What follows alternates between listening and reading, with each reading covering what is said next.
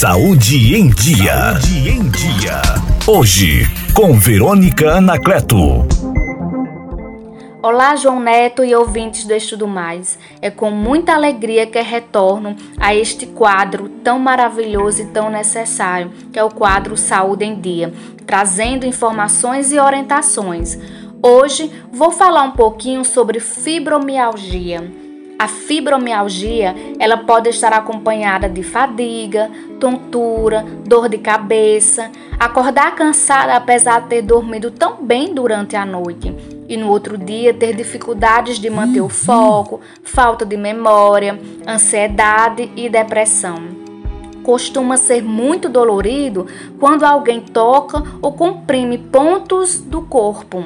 É uma dor sem lesão e por isso algumas pessoas não acreditam na dor do portador de fibromialgia, mas é uma dor real, João Neto, e costuma aparecer depois de graves situações de ordem física ou emocional sendo que fatores também de ordem físico-emocional podem piorar a dor, como por exemplo infecção ou algum trauma emocional.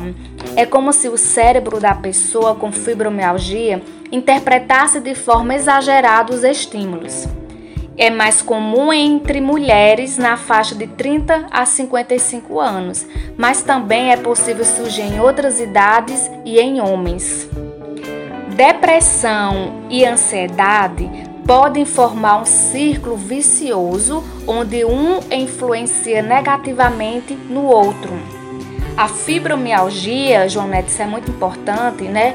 É, ela pode piorar quando a pessoa fica deprimida, pois o cérebro sobre, né, ele sofre influência destas emoções na interpretação da dor.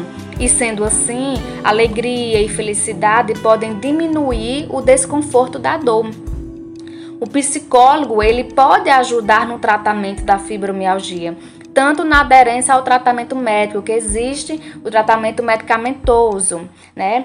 Então assim é muito importante procurar um profissional, procurar um médico, procurar um psicólogo e na parte da, da, da terapia psicólogo vai oferecer ênfase né, aos pensamentos e à forma como este interpreta os estímulos externos, tendo como objetivo ajudar o paciente a aprender novas formas de lidar no ambiente e formar a promover mudanças necessárias.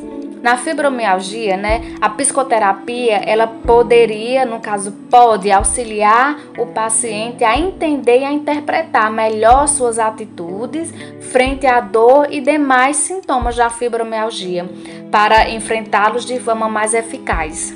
Então, João Neto, é muito importante, eu achei interessante demais trazer é, este tema e Desejo uma semana abençoada a todos e um abraço e mais uma vez agradeço demais a oportunidade de estar aqui em um quadro tão importante.